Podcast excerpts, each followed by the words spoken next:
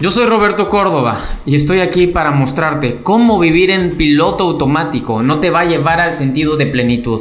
Cómo trabajar por ganar dinero y ganar dinero para vivir no es lo que te va a hacer sentirte feliz. Para que tú llegues al sentido de júbilo, plenitud, requieres luchar por entender que tú tienes un propósito, que tú estás aquí por algo más grande que solamente un estado físico. Y esa es mi intención, hacerte saber que tú tienes un potencial infinito, que si tú te enfocas en seis áreas de la vida, amor, espíritu, relaciones, finanzas, salud y contribución a las personas, te harás cuenta que sobresaldrás de las masas, serás un fuera de serie, dejarás de ser uno más del montón. Esto transformó mi vida para siempre y hoy te quiero dejar este grandioso legado. Tú no eres uno más del mundo, tú eres un fuera de serie.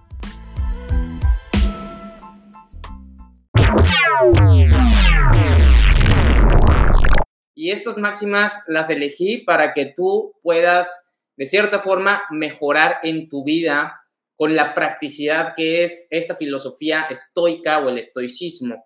Pero quiero darte una introducción a quién era o quién fue Epicteto. Si estás listo y quieres saber un poquito más acerca de este extraordinario personaje, fíjate bien. Epicteto, poco se sabe de la figura más grande del estoicismo. De Epicteto que nació en Hierápolis, que fue esclavo de Epafrodito, que enseñó en Roma y en Épiro y que fue amigo del emperador Adriano. Se ha discutido si vivió hasta los días de Marco Aurelio, pero aunque Suidas lo afirma, es inverosímil que tal ocurriese dado que entre la muerte de Nerón y el comienzo del reinado de Marco Aurelio transcurrió casi una centuria, de modo que para hacer posible tal cosa, aun suponiendo que Epafrodito le comprase muy joven, habría que admitir que alcanzó una edad superior a los 100 años, lo que no es probable, pues de ocurrir no hubiera dejado de ser mencionado de uno u otro modo. Por otra parte, el hecho probado de que Marco Aurelio conociese como conocía las doctrinas y obras de Epicteto, el mismo emperador declara que se hizo estoico leyendo el manual y los discursos de este, recogidos y redactados por Arriano, su discípulo. Aquí quiero hacer una breve pausa. Esto implica, esto implica que efectivamente Epicteto fue el que inició con todo esto que es el estoicismo. Y la manera en cómo aprendió Marco Aurelio, que es uno de los más grandes, de hecho es el más popular de todo el estoicismo, las meditaciones de Marco Aurelio, las conocemos. A Epicteto, a Séneca casi no, pero de estos dos, de, de Marco Aurelio hay mucho. Y él mismo dice que aprendió de los textos de Epicteto que fueron redactados por su discípulo, que en este caso fue Adriano. Es decir, que probablemente el filósofo griego no debió ir más allá de los tiempos de Adriano.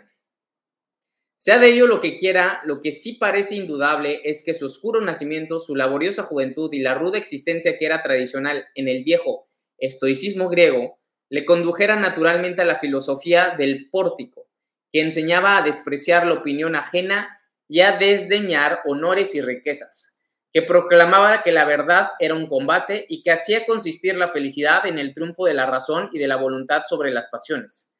Esclavo de un amo ambicioso y cruel, Epicteto debió sufrir frecuentes malos tratos y aquella su condición forzada y miserable debió servir precisamente de piedra de toque a su alma independiente para mostrarse dueña de sí misma y tan firme que ni los golpes adversos de la fortuna ni la injusticia de los hombres fueron capaces de doblegarla.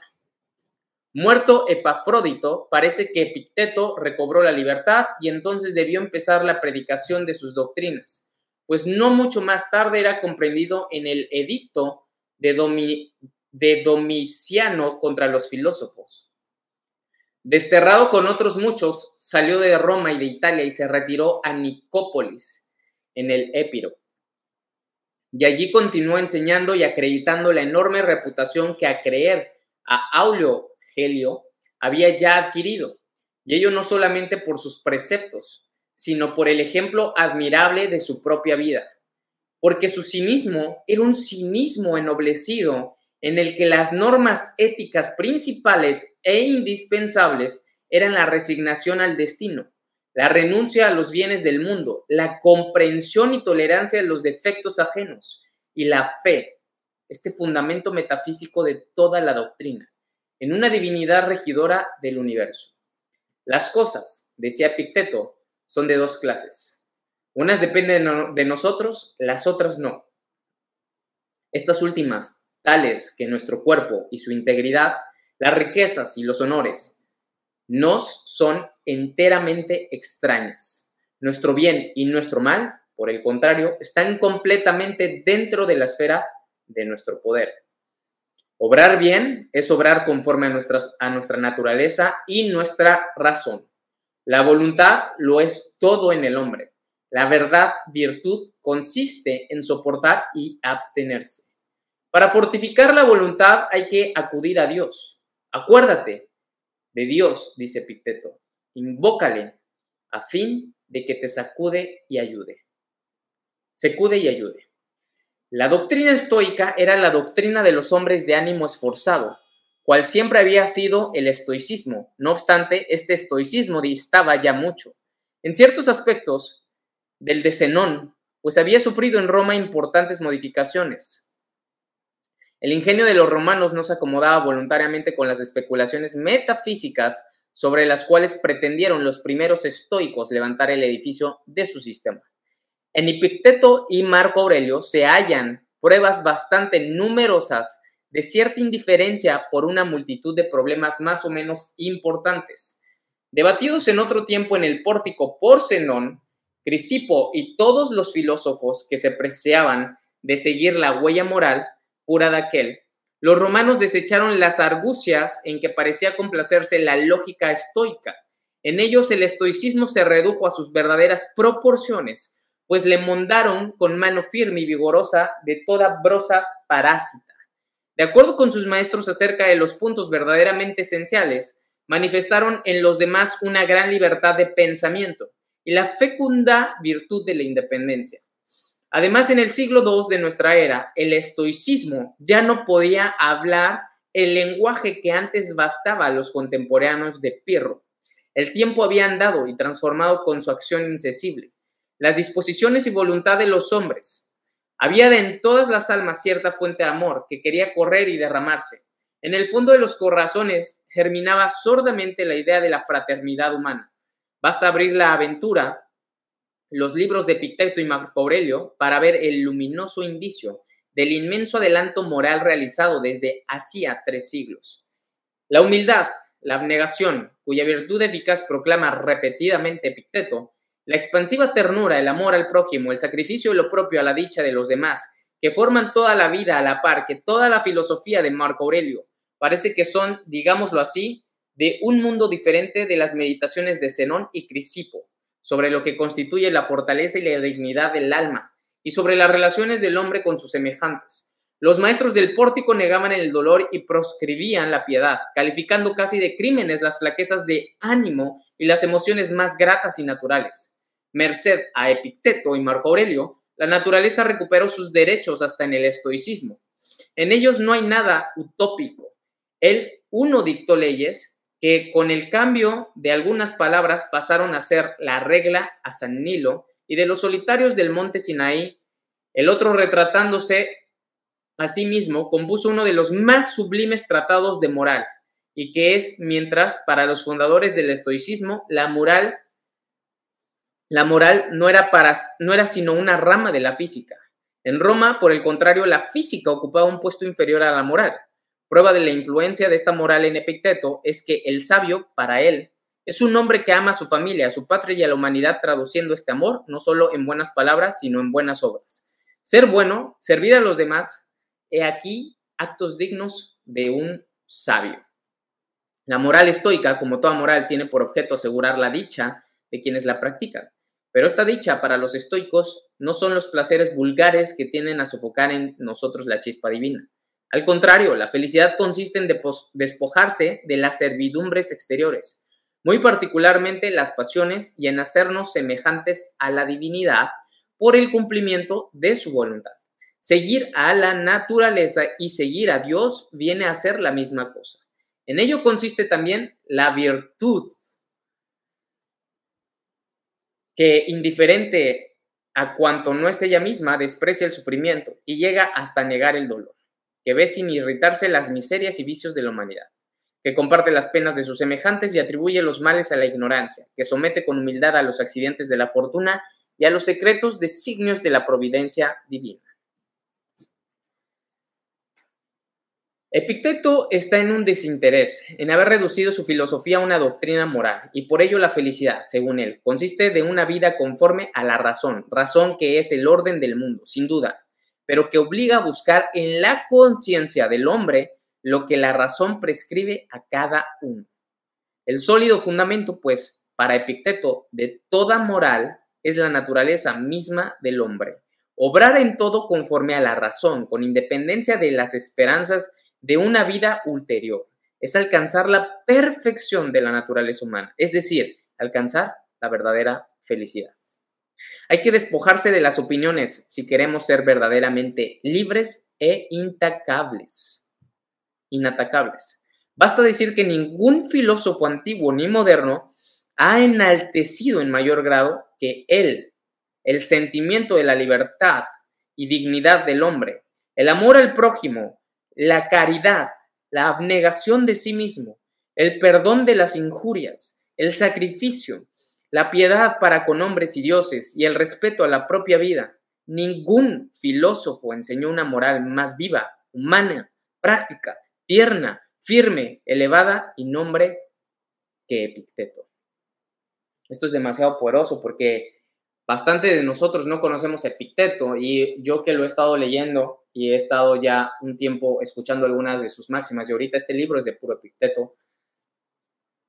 Es impresionante todo lo que te está narrando y todo lo que he leído es solamente cómo él veía la vida, la filosofía, cómo efectivamente desde la antigüedad, cuando él empezó con todo esto y la manera en cómo empezó a vivirlo y predicarlo, incluso lo, lo, etiquetaron como loco o blasfemo y que tenía una moral baja, porque se simplemente se deshacía de los problemas con una facilidad, pero respetaba, honoraba, amaba y de cierta forma era feliz. Y eso es lo que lo interesante del estoicismo y es lo que hay que aprenderle, porque Efectivamente, ahorita que leo todo esto y estoy reforzando con otros libros, pues sí, nos complicamos bastante por la naturaleza del ser humano.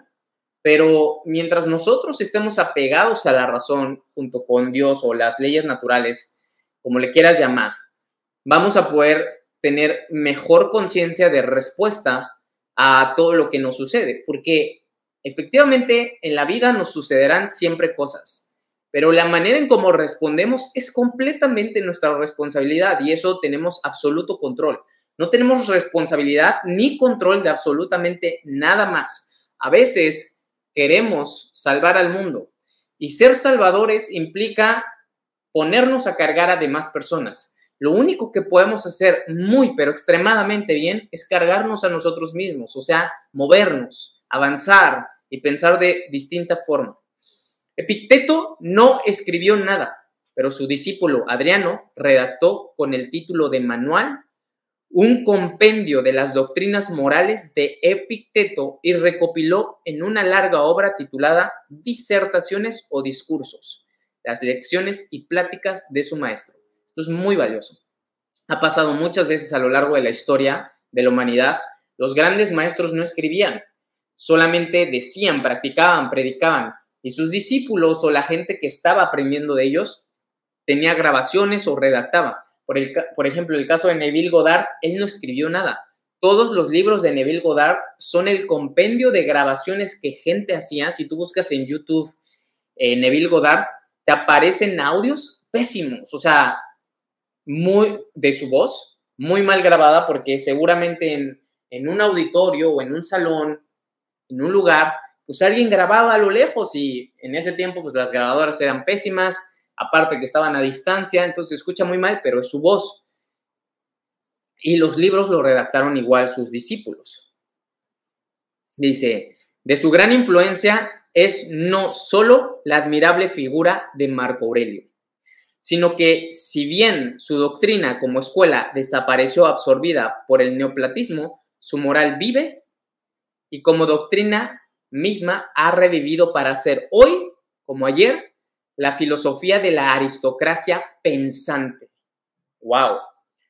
Marco Aurelio fue discípulo indirecto de Picteto. Es como nosotros que estamos aprendiendo de gente que ya murió, ya falleció, ¿no? Bueno, Marco Aurelio basó todo su conocimiento de estoicismo en las narraciones y en el manual de Picteto. Entonces, por así decirlo, Epicteto es el padre del estoicismo. Y fíjate cómo esto es muy padre porque, como ahorita nos está diciendo, esta doctrina ha revivido para ser hoy como ayer. Fíjate, ayer, o sea, hace más de 3.000 años, era la filosofía de la aristocracia pensante.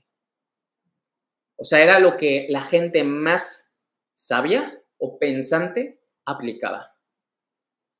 Y se está volviendo otra vez hoy parte de nuestras vidas como personas que estamos buscando una conciencia más alta. Y esto es demasiado poroso.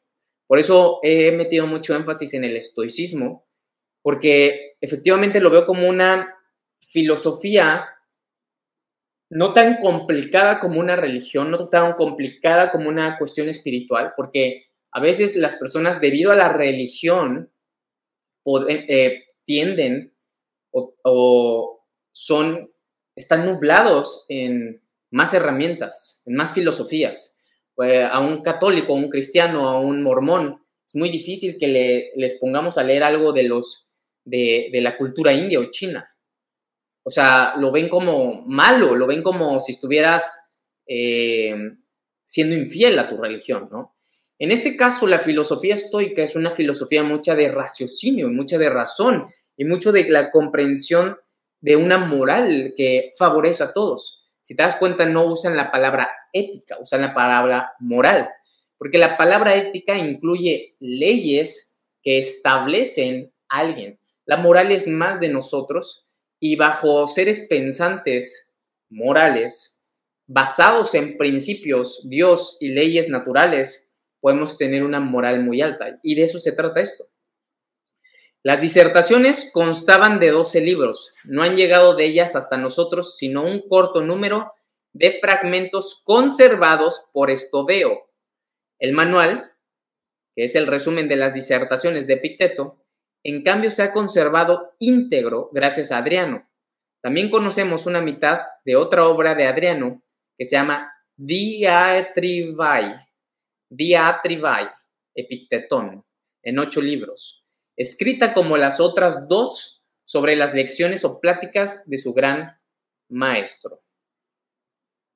Ahora, les voy a leer algunas de las máximas que más he valorado de Epicteto, dice, nuestro bien y nuestro mal no existe más que nuestra voluntad. De todas las cosas del mundo, unas dependen de nosotros y otras no. Dependen de nosotros nuestros juicios y opiniones, nuestros movimientos, nuestros deseos, nuestras inclinaciones y nuestras aversiones. En una palabra, todos nuestros actos dependen de nosotros mismos, tenemos total control de eso. De cómo criticas, cómo ves, cómo enjuicias, cómo piensas, cómo respondes, tienes completo control. Las que no dependen de nosotros son el cuerpo. Este cuerpo no depende de ti, la tu fisionomía, o sea, tu color, tu altura, entre otras cosas, como el color de tez, ojos, cabello, nariz respingada, etc. Podemos hacer que nuestro cuerpo aumente en masa muscular, claro, eso es por medio de una actividad, pero por naturaleza nuestro cuerpo es así, ¿ok? No dependen de nosotros los bienes materiales, la reputación, las dignidades y honores. En una palabra, todas aquellas cosas que no entran en el círculo de nuestros propios actos. ¿A qué me refiero? Hay mucha gente, ¿por qué la reputación no? Porque hay personas que podrán poner una reputación distinta a la que tú crees que es la tuya. ¿Estás de acuerdo? Hay muchos que dicen, estoy construyendo una reputación, es como, yo tengo haters y la opinión de las personas, esa es una reputación que yo tengo. Yo tengo una reputación de tener haters, otras personas que son fans, otras personas que son seguidores, otras personas que son líderes y que están siguiéndome y consumiendo mi contenido, pero yo no tengo control de eso. ¿Te das cuenta? Tú no tienes control de tu reputación. No tienes. No podemos tener control de nuestra reputación. Qué poderoso, ¿no? Esto es algo que nos nos debería de importar bastante porque hoy en día la mayoría de las personas están enfocados en qué piensan las demás personas de, nosotros. ¿Qué piensan las demás personas de nosotros? ¿Ok? Voy a leerte unas máximas muy importantes que subrayé. Dice, si quieres que jamás tus deseos se vean frustrados, haz simplemente una cosa bien sencilla. No desees, sino aquello que de ti dependa. A veces te frustras porque quieres que cambie tal persona. A veces te frustras porque quieres revivir a alguien, quieres que alguien te ame. Me encanta la película de Aladdin porque el genio dice las cosas efectivamente que nosotros tenemos control. Tus deseos son órdenes. Pero el genio dice, no puedo traer a muertos o personas del otro mundo al actual, o sea, no podemos revivir a muertos, y no puedo hacer que nadie se enamore. No puedo hacer. O sea, no puedo hacer lo que no dependa de ti. Podemos hacer todo lo demás, construir una fortuna, sí, Tener salud, por supuesto. Pero nos frustramos por deseos que no nos competen. No son parte de tu, no son parte de ti. Comprende eso, no son parte de ti. Esta máxima es muy poderosa. Ten siempre muy en cuenta las siguientes consideraciones. ¿Qué es lo que me es propio y mío? ¿Qué es lo que me es ajeno y extraño? ¿Qué es lo que me ha sido dado? ¿Qué es lo que los dioses quieren que haga? Y lo que me vedan. Piensa que hasta este instante han derramado sobre ti sus favores, dándote tiempo sobrado para ocuparte de ti mismo, para leer, para meditar, para escribir sobre las cuestiones más importantes, es decir, para disponerte a las mejores y más hermosas adquisiciones. Piensa que todo este tiempo que te concedieron te ha debido bastar. Por eso ahora te dicen, Ea, combate, muestra lo que has aprendido, veamos si eres un luchador, digno de nosotros y de ser coronado, o simplemente uno de esos gladiadores infelices de feria que recorren el mundo siendo humillados y vencidos en todas partes. ¡Wow! Por eso era muy odiado también Epicteto, porque su moral e, era tajante y era duro y era nada más objetivo, era como, ¡pum! Así son las cosas. Este mensaje es una máxima, pero ve lo poderoso que es.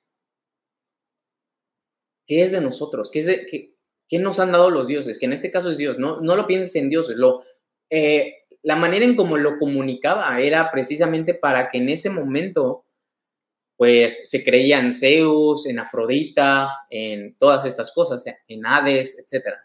Entonces, dice, ¿cómo los dioses, cómo tú has, tú has sido puesto en esta vida para que con todo lo que tienes, tienes tiempo de sobra para ocuparte en ti mismo, para cultivarte, para crecer, para desarrollarte, para hacer cosas importantes. Quiere decir que estas son las mejores adquisiciones que tú pudiste haber adquirido. O sea, tú pudiste haber obtenido, tú pudiste haber tenido en tu vida. El escribir, el reflexionar, el meditar, el leer. Y gracias a eso, pues hoy, con los obstáculos que siempre vas a tener, los dioses te dicen, pues veamos qué has hecho en todo este tiempo que te he brindado. ¿Cómo lo has ocupado? Fíjate qué sutil lo hizo. Fíjate qué sutil es esta máxima. Qué sutil y objetiva al mismo tiempo, porque, veamos, es como, tienes 25 años. ¿Qué has hecho en todo este tiempo?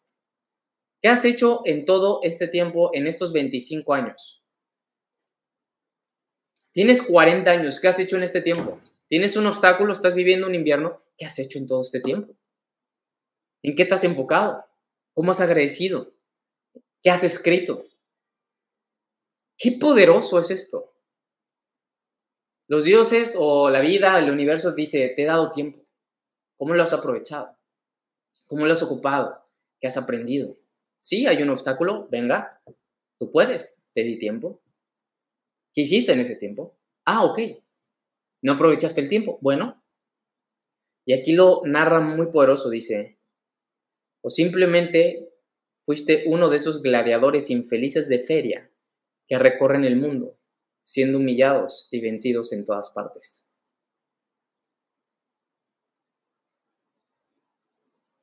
La humillación, el rendirnos, por nosotros mismos. Por eso cuando empezamos a agradecer, nos damos cuenta de lo infinito, abundante, afortunados que somos. ¿Qué estamos haciendo en nuestras vidas, señores? ¿Qué hacemos día con día? ¿Cómo manejamos nuestras circunstancias, nuestros eventos, nuestros tiempos? ¿Cómo ocupaste tu vida? Esta filosofía, yo te invito empieces a digerirla, empieces a practicarla. Yo la he estado practicando poco a poco, pero le veo mucho potencial. Creo que en poco tiempo va a haber muchas personas que van a empezar a estudiar el estoicismo. Y nos va a ayudar bastante a generar conciencia y enfocarnos en lo verdaderamente importante sin tocar nada de religión sin tocar nada de cuestión espiritual. Y eso es poderoso, porque es una herramienta que posiblemente llegue a más masas. ¿Por qué? Porque es fácil de digerir.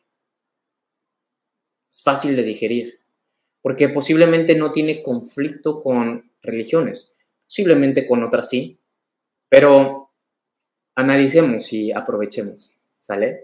Jamás te vanaglories de lo que de ti no dependa de un mérito que en realidad te sea ajeno.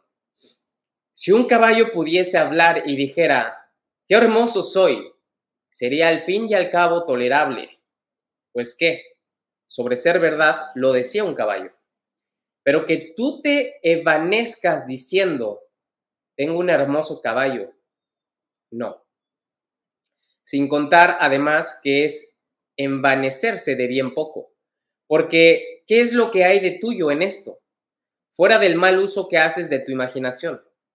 Solo, pues cuando uses de ella de acuerdo con la naturaleza, podrás evanecerte y vangloriarte, ya que entonces te glorificarás de un bien que en realidad te es propio. Aquí quiere decir e, esta máxima o esta frase, la verdad no es tan simple de comprender. Yo la leí dos, tres veces antes de comprenderla y lo que quiere decir que todo lo que solamente tú posees es tu pensamiento y tu emoción, principalmente tu pensamiento. Cuando nosotros decimos que esto es de nosotros, que es, ella es mi esposa, poseemos, queremos poseer, este es mi carro, este es mi caballo, estos son mis trofeos, pero lo que en verdad tú posees es meramente tu pensamiento. Cuando nosotros entendamos ese punto, seremos libres. Porque ¿qué va a pasar el día que se queme tu trofeo? ¿Qué va a pasar el día que se muera tu caballo? ¿Qué va a pasar el día que te roben el Ferrari? ¿Qué va a pasar el día que tu esposa se vaya? ¿Qué va a pasar ese día? Y esto es lo que nos hace entender Epicteto, qué es verdaderamente tuyo. Y es donde nos tenemos que vanagloriar, o sea, eso es lo que debemos de lucir. Nuestro pensamiento, somos dueños de nuestro pensamiento. Muy poderoso, ¿no? El siguiente, la nobleza del hombre procede de la virtud, no del nacimiento. Valgo más que tú porque mi padre fue cónsul y además soy tribuno. Y tú no eres nada. Estas son vanas palabras, amigo. Si fuésemos dos caballos y me dijeses, mi padre fue el más ligero de los caballos de su tiempo, y yo tengo alfalfa y avena en abundancia, y además soberbios arneses, te contestaría, lo creo, pero corramos juntos. No hay asimismo en el hombre algo que le es propio, como al caballo la velocidad, algo por medio de lo cual puede conocerse su calidad y estimarse su verdadero valer. Y este algo no es el pudor, la honradez y la justicia. Muéstrame, pues, la ventaja que en todo esto me llevas. Hazme ver como hombre vales más que yo y te consideraré superior a mí. Porque si no me dices, sino que sabes resbuznar y dar cosas, te contestaré que te evaneces de cualidades propias de un asno o de un caballo, pero no de un hombre. Qué poderoso esto. Esto está poderosísimo y se los voy a volver a leer. Porque en ocasiones caemos en la... Es, muy común, ¿no? En nuestra sociedad. Justamente ayer, en una capacitación que di a mi equipo, todos los miércoles eh, doy 30 minutos yo una capacitación y 30 minutos un líder de mi equipo. Son extraordinarias capacitaciones de desarrollo personal y mentalidad enfocadas a nuestro negocio, la vida, principios. Y ayer yo contaba un poco de, de mi historia en la preparatoria, que yo fui a una preparatoria, el TEC de Monterrey, para todos los que lo conozcan, es yo creo que la universidad más popular de paga en México, con más alto renombre. Hay otras que posiblemente son más costosas dentro de México, pero esta es como la más popular y la que más eh, matrículas tiene, privada. Cuando, cuando yo estaba en la preparatoria, mis amigos pues decían, ah, es que yo tengo esto, yo esto, yo lo otro, mi papá, bla, bla, y presumían a sus papás. Y ellos asumían tener dinero y portaban Salvatore Ferragamo, y todas estas marcas lujosas que pues yo en mi momento no podía eh, comprar hasta este momento que soy yo independiente y tengo esta libertad. Pero en ocasiones caemos en esta parte. Nos glorificamos como si nosotros tuviéramos el resultado de algo que ni siquiera es de nosotros. Hace, ayer estaba viendo un TikTok para los que no siguen a Memo Salinas, síganlo, es un eh, extraordinario empresario mexicano, sobrino de Ricardo Salinas Pliego, nieto de Ricardo eh, Salinas Price, fundadores de Azteca, Banco Azteca, de Electra y de todas estas extraordinarias empresas que hoy son, están en las cinco familias más ricas y poderosas de todo México. Y muchos lo critican y le dicen, y él siempre contesta con mucho eh, muchos modales y de una forma muy pulcra. Y le decían, es muy fácil porque tú tienes dinero, porque tú vienes de una familia rica, porque tú vienes de padres con, pues, bastante dinero, eres una de las familias más ricas de México. Y él contestaba normal, tranquilamente, diciendo, si yo usara el dinero de mis padres, no llegaría en este barquito, no tendría este barquito tendría este. Si yo hiciera, si yo usara el dinero de mis padres, no llegaría en esta lancha, llegaría en helicóptero. Y a veces justamente él afortunadamente lo cuenta al revés. Dice, yo he creado todo lo que yo hoy tengo. Y a veces creemos que porque venimos de una familia rica, vamos a ser ricos y poderosos. O a veces creemos que porque viene de una familia rica, sus padres se lo dieron. Y debemos de entender que cada uno de nosotros formamos nuestra fortuna bajo el pensamiento que tenemos, bajo el deseo que sentimos, bajo eso que transmitimos. Entonces voy a volver a leerte este, esta extraordinaria máxima porque yo la veo muy valiosa. Vamos a desmenuzarla. La nobleza del hombre procede de la virtud, no del nacimiento. O sea, porque hayas nacido en cuna de oro no es suficiente. Valgo más que tú porque mi padre fue cónsul y además soy tribuno y tú no eres nada. Imagínate que alguien con una actitud déspota, con eh, cierto tipo de jerarquía porque a lo mejor tiene un estatus socioeconómico o su padre tiene un puesto muy alto, a otra persona que es un simple empleado, un vigilante, un guardia, le habla de esta manera. Vanas palabras, amigo. Si fuésemos dos caballos, y aquí hace una analogía, y me dijeses, mi padre fue el más ligero de los caballos de su tiempo, y yo tengo alfalfa y avena en abundancia, y además soberbios arneses. O sea, porque su padre fue esto y el otro, él tiene eso a lo mejor. El otro le contestaría, lo creo, pero corramos juntos. No hay asimismo en el hombre algo que le es propio, como al caballo su velocidad. Pon mucha atención en este pequeño enunciado. No hay nada, lo cual el hombre le es propio como al caballo su velocidad. Algo por medio de lo cual puede conocerse su calidad y, y estimarse su verdadero valer. Y este algo no es el pudor, la honradez y la justicia. Muéstrame pues la ventaja que en todo esto me llevas Hazme ver cómo hombre vales más que yo y te consideraré superior a mí. Porque si no me dices, sino que sabes rebuznar y dar cosas, te contestaré que te evaneces de cualidades propias de un asno o de un caballo, pero no de un hombre. Y ahí es donde entra la humildad. ¿A quién le gustó esta máxima? Es demasiado poderosa nos muestra la mera humildad y lo que nos debemos de enfocar verdaderamente nosotros, no en las posesiones que alguien nos hereda, no en cuánto tienes. Yo escucho a muchos multimillonarios y billonarios todos los días en podcast y la mayoría habla que no es la cantidad de dinero que tienen en su cuenta bancaria lo que los hace felices y los hace sentir plenos es la calidad de vida que tienen haciendo lo que están haciendo y de esa manera producen dinero. En ocasiones perdemos el rumbo porque tenemos conceptos erróneos de lo que es la felicidad y de lo que es el verdadero valer.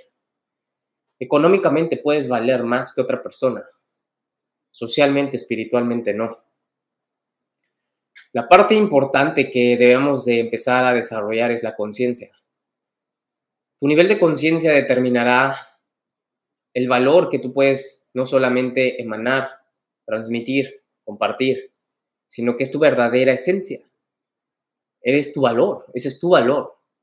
Entonces, enfoquémonos no en cuánto vale mi reloj, no en cuánto vale mi playera de marca, no en cuánto vale mis zapatos. Eso no determina mi valor. Y si tú te enorgulleces y eso es lo que presumes, tratando de hacerle saber a la gente que ese es tu verdadero valor. Entonces, mi pregunta es, ¿cuánto vales una vez que pierdes eso que has enaltecido? Si hoy tú no sabes cuánto vales sin tener absolutamente nada, entonces eres la persona más pobre que existe en este mundo. Cuando nosotros nos damos cuenta cuánto valemos sin tener ninguna posesión material, en ese momento entonces estás vibrando en una sintonía, la correcta y la natural. Vamos a hablar de otras extraordinarias máximas y estas van enfocadas a la felicidad. Los verdaderos días de fiesta son y deben ser para ti aquellos en que has vencido una tentación o te has arrancado, o al menos dominado el orgullo, la temeridad, la malignidad, la maledicencia, la envidia, la obsesividad en el lenguaje. El lujo o cualquiera de los vicios que te tiranizan. Esto es lo que debe alegrarte y merecer tus desvelos y sacrificios, con mucho más motivo que haber obtenido un consulado o el mando de un ejército. Qué poderosa es esta frase. Esos son los verdaderos días de fiesta. El vencer tu tentación.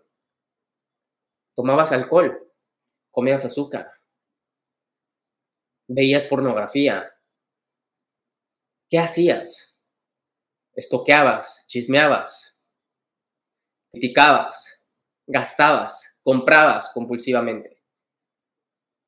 El que nosotros podamos vencer esa tentación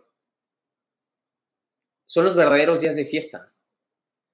Estoy leyendo un libro muy poroso y justamente te dice, cada tentación, cada tentación te va a acercar al placer momentáneo, efímero, fugaz, y te va a alejar de tu meta a largo plazo. Te va a desviar y te va a hacer trabajar más.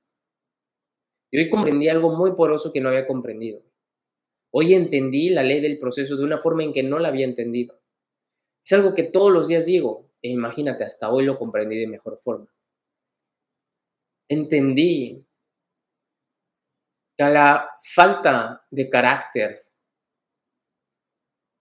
y a la falta de dominio de la emoción o control de la emoción es la razón por la cual hacemos más lento nuestro proceso. Somos seres completamente animales y bajo esta naturaleza animal que hemos llevado a cabo por supervivencia, nos desconectamos de los objetivos a largo plazo. El ser humano no estaba enfocado en cómo voy a vivir mis próximos años, estaba enfocado qué voy a comer hoy. Y esa es la razón por la cual sigues duplicando y seguimos teniendo esta, lo poquito pero segurito. Vivimos al día. Nos alejamos de los sueños, nos alejamos del propósito. No nos importa cómo ganemos dinero. No nos importa si estamos estafando a la gente. No nos importa si a la larga vamos a perder. Ahorita estoy ganando mucho dinero y esto me va a hacer feliz y esto me va a hacer triunfar. Piensa a largo plazo. Y afortunadamente en el libro que estoy leyendo te dice, júntate con las personas que tienen perspectiva. Júntate con las personas que tienen perspectiva a largo plazo. Y es algo que te he compartido muchas veces yo. Algo que es un super don que yo veo es, yo tengo perspectiva a largo plazo. Tengo muy buena perspectiva. Es algo que me puedo, puedo decir, estoy orgulloso de la perspectiva. Porque desde mis comienzos de emprendedor, yo puse en perspectiva y no entendía lo que estaba haciendo, pero puse en perspectiva muchas cosas, demasiadas, y las sigo poniendo. Y sé lo que va a pasar. Y muchas personas aquí me están viendo y a lo mejor formas parte de mi equipo y a lo mejor en dos años, tres años, cuatro años, cinco años vas a decir, damn, maldita sea, Robert, tenías razón. Y no busco que digas tenías razón. Busco que comprendas justamente lo que yo hoy comprendí. Yo hoy comprendí el juego a largo plazo. Y efectivamente, cada situación tentadora en donde hay personas ganando más dinero que tú, haciendo menos, te están tentando. Porque el ser humano está acostumbrado a hacer menos y obtener más. El ser humano busca esa gratificación, ese reconocimiento, esa sensación de ganar más haciendo menos. No importa qué es lo que tenga que hacer, lo más importante es que será más fácil. Y cuando nosotros nos enfocamos en eso, perdemos el rumbo del verdadero objetivo a largo plazo. Esto que te estoy diciendo es oro y vale mucho. De, de verdad, demasiado. Porque no sabes cuántas personas veo desvanecerse. No sabes cuántas personas veo fracasar. No sabes cuántas personas he visto rendirse. Y la única razón por la cual sucede es porque justamente caen en la tentación. Y la tentación todo el tiempo está en nuestras vidas justamente como pequeñas pruebas disfrazadas de extraordinarias oportunidades que no puedes desaprovechar, pero están disfrazadas de quiero desarrollar tu carácter. Desarrolla tu carácter. Porque sí, son demasiadas agallas. Porque sí, la tentación sube la emoción y baja tu inteligencia. Porque sí, el tener las cosas de forma más, más fácil, más simple y en mayor abundancia nos nubla de hacia dónde íbamos. Ve la película de Pinocho, el honrado Juan. Pinocho quería ser un niño de verdad y cada vez que se acercaba, la tentación se iba, se alejaba, le crecía la nariz, hasta convertirse en un burro, en un asno. Es justamente lo que pasa en tu vida, en nuestras vidas. No lo ves porque estás nublado. Solamente ponte a pensar, lo que estás haciendo hoy lo vas a aguantar y lo vas a hacer sostenible. 30 años, 20 años, 40 años, lo vas a hacer sostenible. Ponte a pensar eso. No lo creo porque no te has visualizado en 30, 40 años. Eso es muy poderoso. A veces solamente dices, bueno, voy a tomar esto como experiencia. Eh, cuando tú emprendes, cuando tú arrancas un negocio, cuando tú arrancas un proyecto, debes de captar lo siguiente. No se obtiene experiencia como en un empleo. La mayoría de las personas dice, voy a entrar a este empleo, voy a tomar esta chamba para generar experiencia. ¿Experiencia en qué? puedes generar experiencia vendiendo raspados, puedes generar experiencia vendiendo seguros, puedes generar experiencia siendo un monje. ¿Experiencia en qué? ¿Experiencia en qué? ¿En hacer? ¿Experiencia en qué? Y esa es la razón por la cual la mayoría de las personas que terminan la escuela, la mayoría de las personas que comienzan en un empleo, terminan dejando el empleo, terminan haciendo otras cosas porque efectivamente, afortunadamente, de pronto con un destello de conciencia, dice, no, pues es que esto no me está llevando a ningún lado. Y en este empleo ya crecí todo lo que podía crecer. Lo importante es que nosotros nos demos cuenta a tiempo. ¿Ok? Otra máxima. Cuando oigo llamar feliz a alguno porque cuenta con los favores de un príncipe, pregunto enseguida, ¿cómo le ha favorecido? ha sido nombrado gobernador de una provincia, pero ha obtenido al mismo tiempo cuanto es preciso para cumplir debidamente su misión. Cuando me dicen, fulano ha sido nombrado pretor, le pregunto, ¿cuenta con lo necesario para hacerlo debidamente? Pregunto al punto, porque no son las dignidades las que dan la felicidad, sino el desempeñar bien y acertadamente los cargos que van unidos a ellas. El líder no tenía cargo. Cuando nosotros tenemos completa, completa convicción de que el liderazgo no se obtiene mediante un título dado, sino mediante se gana. El liderazgo se gana, se desarrolla y se multiplica. Es el significado de esta frase, de esta máxima, de este párrafo. Hay personas que se sienten felices porque ya los proclamaron gobernadores, ya los proclamaron tal cosa. Pero en verdad, tienes la capacidad de liderar a un grupo, a una empresa, a una organización. Tienes la capacidad. Porque ahí es donde entra completamente la felicidad. Si te sientes capaz, si tienes esa voluntad, esa energía, esa disciplina, ese compromiso, esa entrega, ahí entra la felicidad. Esa es la razón por la cual en ocasiones, cuando tú estás en una compañía multinivel o redes de mercadeo, de pronto, ¡fum!, crece demasiado tu organización. Tú no hiciste casi nada. Creció, ¡fum! Y de pronto se cae. ¿Por qué? Porque la pregunta es, ¿estás feliz? ¿Estás contento? Ya tienes este rango. La pregunta es, ¿eres capaz de sostener el rango? Ahí entra la felicidad. Sí, estoy siendo capaz. Tengo las facultades, tengo las cualidades, tengo las aptitudes. He desarrollado el liderazgo, me siento contento, me siento feliz, me siento muy bien. Me siento muy bien porque este es el resultado de mis siembras, porque mi carácter me ha llevado hasta este lugar, porque mi actitud determina mi altitud. Y esa es justamente la razón por la cual nosotros nos deberíamos de sentir felices. No solamente el resultado y el reconocimiento, es cuánto tiempo puedo yo reconocer que sí soy capaz. ¿Cuánto tiempo? El que al día siguiente te caigas, entonces, ¿eras capaz de sostener esta presión? ¿Eras capaz de sostener este compromiso? ¿Eras capaz de sostener esta responsabilidad? Ahí está la felicidad. Allí, no en la frustración, de que perdí un equipo, no es la frustración de que perdí un cheque, no es la frustración de que ya no tengo el mismo rango.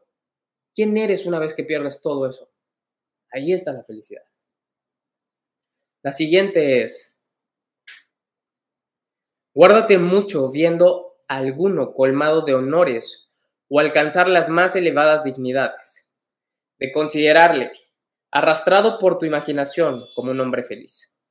Porque si la esencia del verdadero bien está en las cosas que dependen de nosotros, ni la envidia, ni la emulación, ni los celos podrán anidar en ti, y no desearás ser general, ni senador, ni cónsul, sino libre. Y piensa que para alcanzar esta libertad solo hay un camino, el desprecio de las cosas que no dependen de nosotros. Por este tipo de cosas Epicteto fue muy criticado.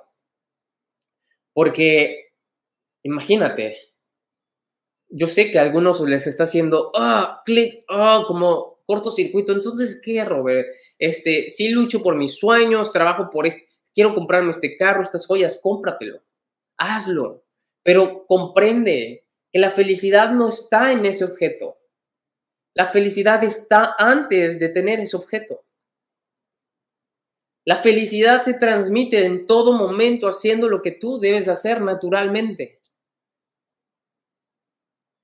Es que trabajé 10 años, es que trabajé 15 años y, y, perdí toda la fortuna. Allí es la prueba de saber cuánto vales una vez que pierdes todo. Esa es la razón por la cual los más grandes millonarios han perdido sus fortunas y la vuelven a amasar, la vuelven a amasar, la vuelven a amasar. Ese es el verdadero significado de lo que es la riqueza, señores. Nosotros en ocasiones apuntamos y decimos, tengo este bien, tengo estas joyas, tengo por acá, por aquí, por acá, y si lo perdemos todo mañana, y si el sistema económico mañana simplemente se esfuma y todo se cambia a criptomoneda y tu dinero se esfuma, o hay una crisis total que el, banco no te puede dar todos, todo el dinero que tienes, ¿qué pasaría? No pongamos esa frustración. No digamos que eso es nuestra vida. Ay, trabajé 40 años y ya no tengo dinero. Y luego, la vida sigue. Te faltan otros 20 años. Y a lo mejor este modelo de pensar te cuesta trabajo, porque dices, no, pero yo me merezco. ¿Qué te mereces? Así son las cosas. Ahora, ¿cómo respondes ante las cosas? Eso es lo que nos va a entregar este tipo de filosofía. Y esa es la razón por la cual es tan valioso leerla. Es la razón por la cual si nosotros la empezamos a comprender mejor, wow, te puedo llevar a un siguiente nivel en tus negocios, en tus relaciones, en tu vida en general. ¿Quién de aquí está de acuerdo conmigo? Si me estás escuchando en podcast, compártele esto a la persona que creas que le pueda ayudar. El siguiente punto es, ¿es infeliz el caballo por no poder cantar? En modo alguno, lo sería en tal caso por no poder correr libremente. ¿Lo es el perro por no poder volar? Tampoco. Lo que tal vez deplorase sería la falta de sentimiento. ¿Será desgraciado el hombre por no poder despedazar leones o ejecutar otras empresas tan enormes y contrarias a su naturaleza? De ninguna manera, puesto que no es para tales cosas para lo que fue creado. En cambio, bien desgraciado será, y como tal debe considerarse, si pierde el pudor, la bondad, la fidelidad, la justicia y cuántas excelencias imprimieron en su alma los dioses. ¡Wow! Qué fuerte, qué linda y qué poderosa máxima.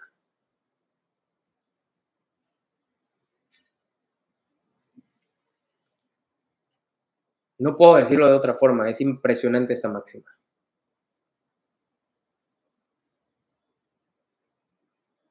Esta simple máxima tiene mucho sentido. Es una máxima demasiado poderosa. ¿Cuál es tu sentido de vivir? ¿Qué es lo que tú quieres? Analízala de nuevo. En verdad, tu propósito es despedazar leones o ejecutar otras empresas tan enormes y contrarias a tu naturaleza. En verdad tu naturaleza es criticar, juzgar, apuntar, destrozar, engañar, destruirte. En verdad tu naturaleza es... ¿Es esa? No lo creo. Y posiblemente porque estamos enfocados en eso es porque no somos felices. Porque imagínate el caballo no siendo libre, un caballo que no es libre, pues sí, estoy completamente de acuerdo que no es feliz. No importa cuánto cariño le des. Aquel perro que no es acariciado, te puede apostar lo que sea que no es feliz. Lo importante es que comprendamos nuestra naturaleza. La siguiente máxima y última. Nada tan frecuente como hallar poderosos que creen saberlo todo sin saber nada, incluso ignorando las verdades más esenciales y rudimentarias. Como nacen en la riqueza y no carecen de cosa alguna, no llegan ni a imaginar que puede faltarles lo que les sobra. Esto mismo decíale cierta vez a uno de nuestros más encumbrados magnates. Ya sé que eres bien mirado del príncipe, que tus administrados son muchos y poderosos y que cuentas con muchos principales amigos. Es decir, que dispones siempre con medios sobrados para servir a quienes te lo proponga y para perjudicar a quien así lo desees. Todo esto, todo esto lo sé muy bien. ¿Qué es pues lo que me falta? dijo. Lo más importante y necesario para poseer la verdad felicidad, que hasta aquí has hecho siempre todo lo contrario de lo preciso para alcanzarla. Nada sabes de lo que verdaderamente son los dioses y de lo que es el hombre. Desconoces la naturaleza del bien y del mal. En fin, y esto es lo que más va sorprendente. Ni a ti mismo tan siquiera te conoces. ¿Pero cómo? ¿Te vas y disgustado de mi sinceridad? ¿Es que te he causado mal alguno? Si no he hecho sino presentarte el espejo que te ha retratado tal cual eres. Es lo mismo, dicho de otra forma. ¿Qué es lo que verdaderamente importa? Es esa felicidad, es esa paz, es ese saber lidiar, es saber controlar, tus emociones, tus pensamientos. Es lo único. Entiende eso. No hay miedo alguno. No hay miedo alguno que el hombre no pueda vencer, puesto que el hombre ha creado todos los miedos que siente. No hay límite alguno que el hombre pueda tener, pues el hombre ha imaginado lo que sea para incluso estar en otros planetas. ¿Cuál es tu miedo? Cada vez que nosotros nos enfocamos en las cosas materiales y creer que eso es lo que nos define, entonces es donde existe el miedo. Pero el día que te conozcas a ti mismo, entonces posiblemente ese momento en el que te veas al espejo y veas la razón por la cual la realidad que ves en este plano físico es como es. Es porque debes hacer un cambio interno. Hazlo ya, lo más pronto. Estás a nada de querer hacerlo. ¿Lo tienes en la punta de la lengua? Lo tienes ahí en tu corazón. Lo importante es que tú lo hagas. Lo importante es que no te quedes con esta información nada más. Lo valioso es cómo puedo aprovecharlo. ¿Cómo puedo usarlo? ¿Qué puedo hacer con esto? Conserva bien lo tuyo y no codices lo ajeno. Si tal haces, nada podrá impedirte el ser dichoso. Qué poderoso. Aprecia, agradece lo tuyo. Aprecia que puedes comer. Aprecia que tienes el sentido del gusto. Aprecia que tienes salud, que tienes a tus hijos. Aprecia que tienes hermanos. Aprecia que tienes un techo. Aprecia que te tienes a ti. Aprecia que tienes conciencia. Aprecia que tienes todo tu cuerpo y si no tienes a todo tu cuerpo, aprecia lo que tienes. Esta sí es la última.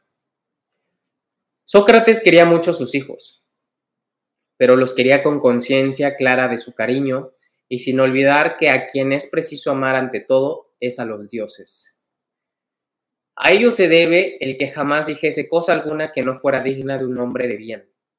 Lo mismo cuando estuvo en la guerra o en la senaduría que más tarde delante de sus jueces.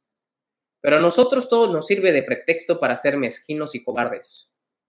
Ora un hijo, ora una madre, ora un hermano. Sin embargo, no deberíamos hacernos infelices por nadie, sino al contrario, aprovechar nuestra felicidad, todas las criaturas y aún los mismos dioses, que precisamente si nos han creado es para que seamos dichosos, no infelices. sí, recaemos con toda la felicidad que oponemos toda la felicidad en personas ajenas. Y una persona ajena es tu hijo, una persona ajena es tu padre, tu madre, tu abuelo, tu abuela. Tu felicidad no depende de ellos. Y son temas difíciles de tratar, yo lo sé. Créanme. Pero al momento en que empezamos a tener esta comprensión, esta sabiduría, entonces te das cuenta de qué es lo que tú te debes de enfocar, de qué eres tú responsable y de cómo puedes crear un mundo mejor. Y la clave está en ser responsable. La clave está en que sepas cómo respondes ante las cosas, que te des cuenta que si esa es la manera en cómo quieres que la gente responda al mismo tiempo. Imagínate que en un momento cuando tú te enojas, toda la gente esté respondiendo de la misma forma. Imagínate que cuando tú estás haciendo una actividad, una acción, algo que no te gusta, que sabes que está mal, que todo el mundo respondiera de la misma forma. ¿Te gustaría que esto se exponencial, que eso que estás haciendo se exponencializara a billones, a 7 billones de personas? ¿Te gustaría que ese sentimiento, que esa emoción o que esa acción se exponencializara en 7 billones de personas? Creo que no entonces en ese momento te detendrías. Entonces, en ese momento, harías algo enfocado a crear un mundo mejor. Señores, la vida es fantástica. Y en este cuerpo, con este nombre que te dieron, con los canales que te dieron la vida, que fueron tus padres, te tocó vivir ciertos aprendizajes y ciertas tareas. Y esas tareas son un trabajo interno, un trabajo espiritual y de conciencia, que solamente tú puedes trabajar, nadie va a hacer la tarea por ti. Porque si tú esperas que alguien haga la tarea por ti, entonces sigues viviendo en este mundo físico, viendo que la riqueza está en concluir algo acá afuera, cuando el inicio de todo está aquí adentro. Así que, señores, los invito a que hoy sea un día distinto en sus vidas y sea un día más consciente en sus vidas. Les mando un fuerte abrazo, ha sido un placer poder estar con todos ustedes y si me escucharon por podcast, compártelo, ponme una calificación si estuviste en Apple Podcast y vamos con todo. Saludos, bye bye.